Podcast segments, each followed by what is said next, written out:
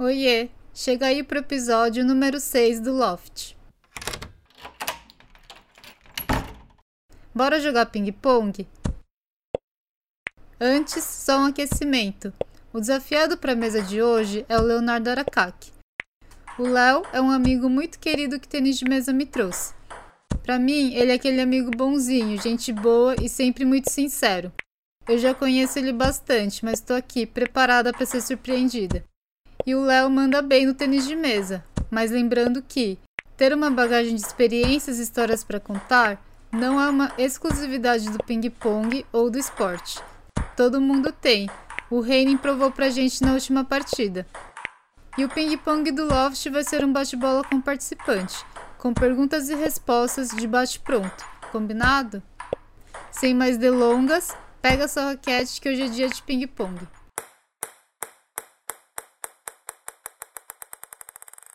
Bem-vindo, Léo, tudo bem? Tudo bem, Lene? Você? Tudo bem também. Prazer estar aqui falando com você nesse seu novo, sua nova jornada. Valeu, obrigada por aceitar participar. Ah, o prazer é meu. Obrigado pelo convite. E aí, você tá confiante para esse bate-bola? Ah, eu tô, né? Tem que pelo menos aparentar confiança, o que tá por dentro a gente esconde geralmente, né? Sempre fiz muito bem isso, então acho que vou esconder bem de novo. Boa. Então vamos aquecer? Fechou. Idade? 25 anos. Signo? É. Libra.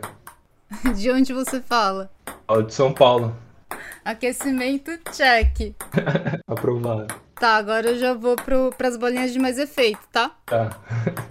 Saque invertido já. Saque invertido, tô pronta pro sax. Primeira pergunta. Léo, o que, que é pior pra você? Falhar ou nunca tentar? Ah, nunca tentar, com certeza. É, né? Eu tava pensando nisso outro dia, até depois que a gente conversou, não lembro exatamente porquê. Mas falhar, a gente, ou eu pelo menos, falha toda hora, né? E acho que a gente não pode deixar isso afetar. A gente vai falhando, só que esquece, né? O que fica geralmente é uma vitória só que a gente precisa, que dura a vida inteira, né? As falhas acabam ali e você vai pra próxima. Sim, acho que a pior coisa é aquele arrependimento no futuro. De que, putz, eu devia ter feito isso, eu podia ter tentado. Sim, é esse pensamento de se eu tivesse feito isso ou aquilo, poderia ter a vida que eu almejava, né? Acho que esse sentimento é muito mais amargo do que o de você ter tentado e não conseguido. Não lembro qual pesquisa que foi, mas teve alguma pesquisa assim que eles entrevistaram pessoas já idosas e eles perguntaram para eles qual era o maior arrependimento deles. E a maioria das respostas era de algo que eles não fizeram, ao invés de algo que eles fizeram, sabe? Uhum. Então, porque para você ficar com um arrependimento tão grande de alguma coisa que você fez e perdurar aí por anos, tem que ser uma cagada muito grande, né? E acho que geralmente a gente não, não chega nesse nível. Pode crer. É, nossa, foi pesada essa bola, hein? foi. Mas você mandou bem. Deixei curtinha, né? Tá, prepara pro ataque. Deixou curtinha. tá bom, então. Próxima pergunta. Um seriado ou um filme que você curtiu? Ah, o seriado que eu mais gosto é Prison Break. É, e o filme, acho que ou Um Sonho de Liberdade ou A Procura da Felicidade. Ah, é, A Procura da Felicidade é bem bom. Sim, ainda é meio baseado em fatos reais, né? Atuação muito boa, como de costume, do Smith. Tá atuando com o filho dele ainda. É um filme marcante. Uhum, é muito bom esse filme. Eu chorei. Ah, é um filme de chorar, né? Eu não chorei, mas é bem emocionante. E esse filme ficou até que marcado para mim, porque eu fui ver com a minha mãe numa época que o meu colégio dava ingresso pra gente ir no cinema, dava um par de ingressos, né? Acho que você podia pegar um por mês, um a cada dois meses. Aí eu fui lá, peguei, meio que eu que. Tudo bem que meus pais pagavam o colégio, né? Mas eu que tava Sim. Eu que peguei os ingressos, então na minha cabeça eu que estava fornecendo aquele entretenimento para mim e pra minha mãe, então foi bem legal. Que legal. Que fofo, Léo. E você falou Prison Break de seriado. Eu assisti alguns episódios, acho que só o começo, mas não sei, não me prendeu tanto de querer assistir mais. Uhum. Ah, tem esse suspense que fica enrolando um pouco, eu acho, né? Em algumas temporadas não acontece quase nada. Acho que o começo é bem dinâmico, né? Mas depois dá uma parada, fica meio repetitivo. Mas o que me prendia muito era o personagem principal, né? O Michael. Uhum. Ele é engenheiro civil, né? Assim como, como eu, coincidentemente ou não. Ele era uma pessoa que se planejava muito bem, né? É algo que eu procuro fazer também. E ele era muito leal, né, aos seus planos, aos seus amigos. Uhum. E mesmo numa situação ali bem adversa, acho que ele não abria mão da amizade que ele fez ali com certos personagens. E eu achava isso muito legal. E ele também estava tentando salvar o irmão dele, né? Uhum. De algo que supostamente ele não fez. Então, acho que ele era um, um personagem assim, que eu idealizo bastante. E gostava muito de ver. Sim, boa. Vamos lá, próximo sax. Léo, o que, que você mais gosta em você? Deixa eu pensar. É difícil, né, pensar no seu ponto forte. Acho que a gente não para muito para esse autoconhecimento. Mas acho que meu ponto forte é que eu respeito muitas pessoas. Acho que eu tenho uma capacidade de empatia acima da média, né? Para ser seu ponto forte, tem que estar acima da média, senão você não tem nenhum. Concordo, você é muito empático. Eu faço muita brincadeira, né? Faço alguns comentários sarcásticos, irônicos, que as pessoas podem achar ofensivos, né? Mas acho que se o assunto é um pouco mais sério, se a pessoa demonstra o que está sentindo, eu procuro esse entendimento, né? Não querer julgar, se é que isso é possível. Às vezes, quando eu me exponho, eu vejo as pessoas se expondo para outras pessoas, sinto um certo julgamento ali, mesmo que não seja para causar mal. Uhum. Mas acho que às vezes as pessoas fazem isso e não percebem. Eu tento prestar atenção um pouco mais nisso. Acho que ao longo dos anos foi ficando melhor. Eu acho que é por isso que eu te ligo para trocar ideia. ah, que bom. E agora a pergunta oposta.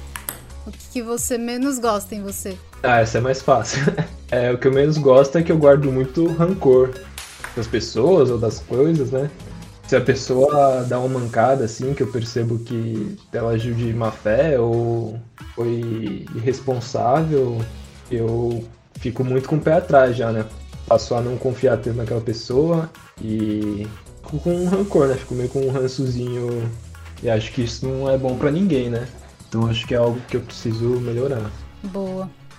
Tá, próxima pergunta. Léo, você acredita em Deus? Não acredito. Acho que nunca acreditei, assim, desde criança. Tanto que eu evito falar, fica com Deus, vai com Deus, graças a Deus. Acho que você nunca me viu falando essas expressões. Verdade. Mas eu não acredito não. Não tenho nada contra quem acredite, acho que cada um sabe o que é melhor para si mesmo. Mas eu mesmo nunca, nunca tive essa fé cristã, qualquer outra religião. Entendi. Você acredita? Ah, eu não sei se eu acredito em Deus. Não sei se o nome dele é Deus, Uhum. sabe? Eu acho que existe algo maior e tudo isso, só que eu não sei se ele pertence a alguma religião. Enfim, não sei se ficou muito complexo. Acho que faz sentido, sim. É, eu lembro que você falava que acreditava muito também em energias positivas, negativas, né? Sim, eu acredito. Acho que talvez entre um, um pouco nisso também, né? não é uma religião isso, talvez até tenha bases científicas, mas eu, que eu desconheço.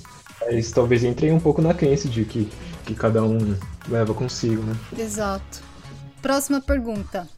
Se você pudesse ter um único desejo, o que, que você pediria? É, isso exige bastante pensamento, né? Provavelmente eu ia pedir alguma coisa pro mundo em geral, sei lá, uma não existisse mais fome, que a cor do câncer, algo assim, né? Mas para não dar essa resposta genérica, vou algo mais pessoal, né? Mas deixa eu pensar. Nossa, Léo, não sei se eu seria tão altruísta assim. Ah, não, é que falando aqui assim, que eu sei que eu não vou ter esse desejo, né? Você não é uma, uma gênia da lâmpada. Nem isso vai acontecer. Então é fácil falar, ah, eu queria que ninguém mais passasse fome, né? Seria muito bom isso. Sim. Algo pessoal que eu gostaria que acontecesse, que eu acho que ainda é plausível, né? É eu poder morar em vários países ao longo da minha vida. Boa. Que você já passou por isso, né? Talvez um dia eu chegue nos seus números. Mas acho que esse é, um, é algo que seria muito, muito legal para mim. Poder morar em vários países e se eu conseguir construir uma família ao longo do caminho que fosse junto, obviamente, né? Seria meu maior desejo. Você já morou nos Estados Unidos e agora você tá indo pra Austrália, certo? É, ou pra Austrália ou pro Canadá. Eu acho que pela situação pandêmica o Canadá é mais provável. Não sei, né? Eu vou pra lá, estudo, trabalho, aí se eu conseguir juntar uma grana, provavelmente eu vou pra Austrália com uns 30 e tantos anos. É, pode fazer os dois, né? Canadá e Austrália. Sim, eu só não sei até quando isso é sustentável, né? Porque não sei se eu vou ter filho ou coisas do gênero, mas talvez uma hora eu precise parar em algum lugar, né? Aquietar. Mas hoje eu acho que esse é o meu maior objetivo. Curti. Próxima pergunta. Essa é mais fácil, Léo.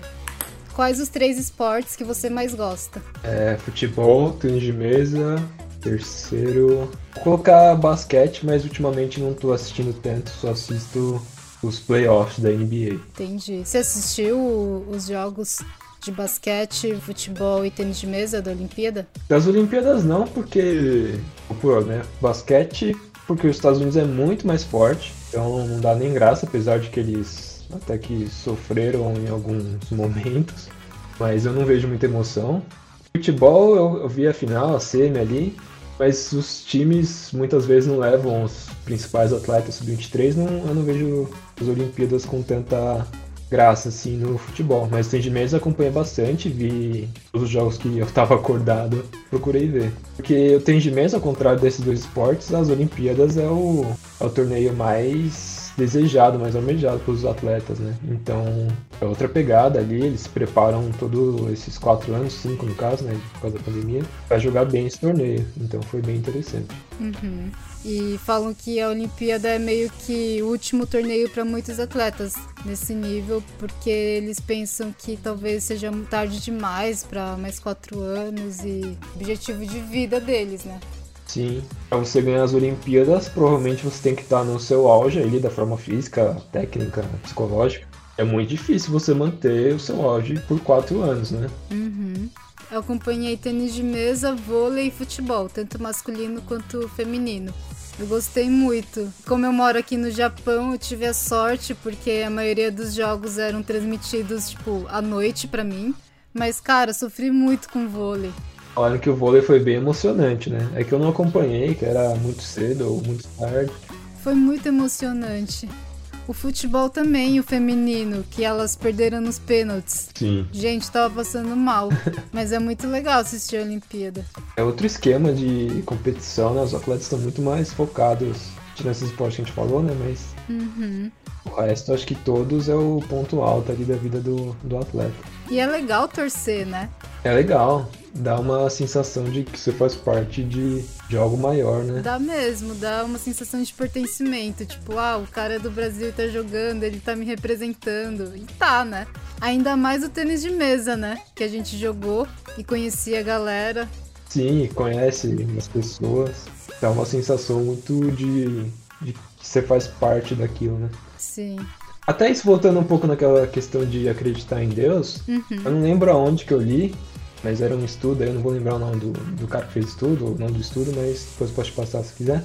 Que depois que a gente consegue satisfazer nossas necessidades pessoais, tipo de moradia, de comer, essas coisas, uhum. a gente procura ter algo para conviver em sociedade, né? Você quer fazer parte de algo em sociedade. E acho que aí entra muito da religião, né? Algumas pessoas encontram isso na religião. Algumas não, né? Muitas pessoas, acho que é o modo mais popular. E acho que outras encontram na esse pertencimento perante ao esporte, né? E acho que as Olimpíadas é muito exalta muito isso. Sim. Os atletas é, na, nas Olimpíadas, eles parecem super-heróis, né? Sim. Dá muito essa sensação de orgulho, né? Daquelas pessoas. Sim, é muito legal. Tá, agora outra pergunta, continuando nesse assunto de esporte. Qual atleta que você mais admira? Tá, essa é uma pergunta difícil também, eu admiro vários. Tem três que eu admiro muito, o Rogério Ceni, que eu sou São Paulino, e ele é o maior ídolo né, do clube, o Cristiano Ronaldo e o Malong. Mas vou colocar aí o Cristiano Ronaldo como o que eu mais admiro. Porque o, o Malong, eu não, a gente não tem muita informação sobre ele. A gente não sabe se ele é legal, né? É, então. A gente não sabe se. Eu não sei se ele é uma pessoa que se esforça mais que os outros, ou se ele simplesmente nasceu bom assim, o que, que ele teve que enfrentar dificuldade ou não, se ele era milionário e pagou uhum. o, o Only pra ficar dando chutes pra ele. Não que isso tire o mérito dele, né? Mas. Sim. A gente não conhece a história dele.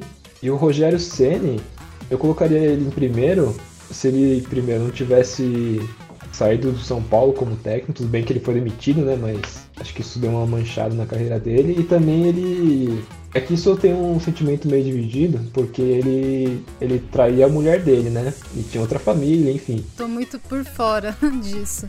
É, já faz muito tempo. Isso me parece errado, só que ao mesmo. Parece não, isso é errado, né? Porque ele se comprometeu com outra pessoa ali no suposto casamento, né? E traiu. Enfim. Só que eu fico meio em cima do muro porque eu não tenho nada. Ele não representa nada para mim como pessoa, né? Sim. Eu gosto dele como atleta. Então eu fico meio no, no, limbo ali. Será que isso deveria influenciar ou não?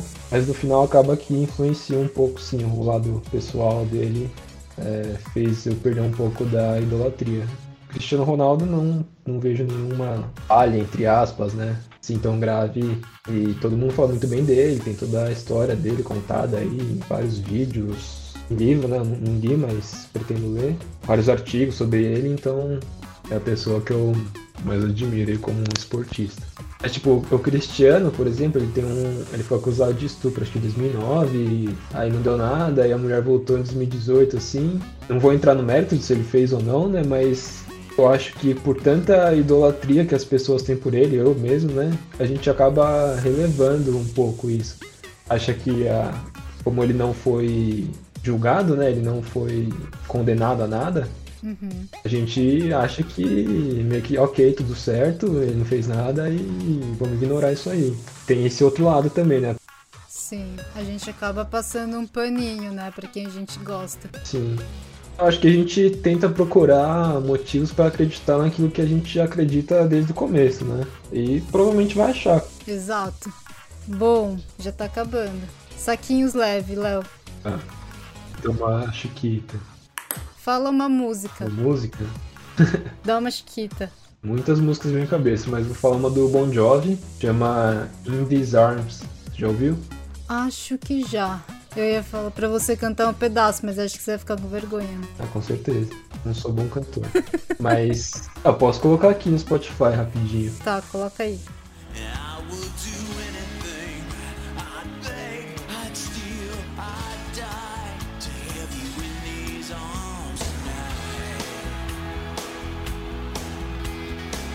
Enfim, mas eu acho uma música muito bonita. Inclusive eu tenho tatuado nas costas uma frase dela. Uau! Nossa, Léo, é no ping-pong aqui que eu vou te conhecendo melhor, hein?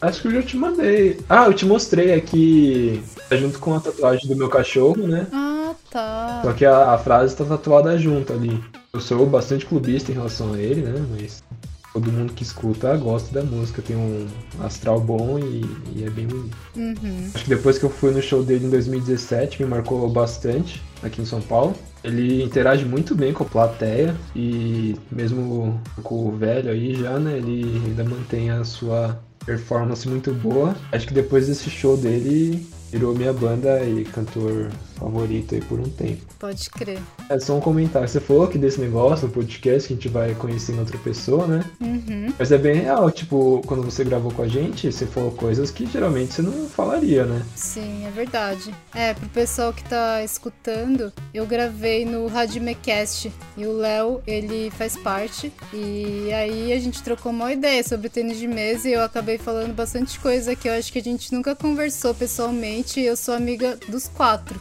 Sim, nenhum dos quatro sabia. Você sabe qual episódio que é? É, Radimicast, episódio com a Lene a gata. Quem tiver curiosidade, escuta lá. Tá, e falando em, em coisas não tão superficiais, qual que é o seu maior medo? Quando eu era menor, não tão menor assim, né? Era de não casar. Não achar uma mulher que fosse, entre aspas, ideal, né, para mim, ou ideal para ela. Acho que até então esse era o meu maior medo, mas hoje em dia já não é mais. Tô surpresa. Ah, já eu, eu perdi um pouco essa, um pouco não, eu perdi bastante essa, essa vontade aí. Nossa, que interessante. Tipo, eu tenho esse desejo, essa vontade, mas também se não acontecer, por mim, vê que segue, né? Não vai ser o fim do mundo. Você tem esse desejo, mas não sente mais o medo de não ter, né? Isso, isso. Mas você acha que esse medo foi por algum trauma, alguma experiência que você teve? Acho que não é nenhum trauma, é muito. Talvez pelo que a sociedade. Pô, não vou falar que ninguém nunca me falou que eu tinha que casar nem nada, mas acho que é algo que eu via acontecendo de uma maneira geral. As pessoas falavam que era o melhor dia da vida delas, que casar, ter filhos foi a melhor coisa do mundo. E talvez quando eu era pequeno me passava muito dessa visão idealizada de que você só cumpria seu objetivo em terra se você deixasse um herdeiro e uma mulher feliz. Uhum. Mas agora um pouco mais velho eu percebo que não é esse mar de rosas, né? Inclusive, às vezes ocorre o contrário. Exato. Acho que meu maior medo é não gostar do meu trabalho, não me encontrar no meu trabalho. Hoje eu percebo que eu gosto bastante assim da área de psicologia, né, de como as pessoas se comportam. Uhum. Acho que até gostaria mais de ter algo relacionado ao mercado, de como o mercado consumidor se comporta. Acho que isso seria bem interessante porque envolve matemática que eu gosto, né, e essa área do comportamento humano. Talvez hoje, se eu tivesse na época de escolher minha faculdade, escolheria algo, talvez economia, talvez psicologia, uhum. não tanto engenharia civil. Até me decepcionei um pouco ao longo do, do curso aí, pela Lava Jato, enfim, outros assuntos. Sim. Mas às vezes eu acho que, tipo, com, como eu tenho esse outro objetivo de morar em vários países, acho que fica um pouco tarde para eu começar outra carreira. Não sei bem que eu vou estudar um curso do zero, vou começar outro curso, né? Querendo ou não, você fica oito horas por dia, talvez um pouco mais, né? Considerando o trânsito, o almoço, essas coisas, focado no trabalho. E acho que é muito tempo da sua vida para ser gasto com algo que você não, não gosta. Tudo bem que muitas pessoas trabalham, empregos a vida inteira aí que não lhe agradam tanto e são felizes, né, por outros motivos, mas acho que eu tenho bastante esse receio. É interessante essa resposta, porque realmente, né, ficar oito horas fazendo uma coisa que você não gosta é de se ter medo mesmo. Eu sei que é talvez privilégio, né, de algumas pessoas poderem trabalhar naquilo que ama. Tem gente que talvez não tenha oportunidade, mas como você tem, isso acaba se tornando um medo. Sim, concordo.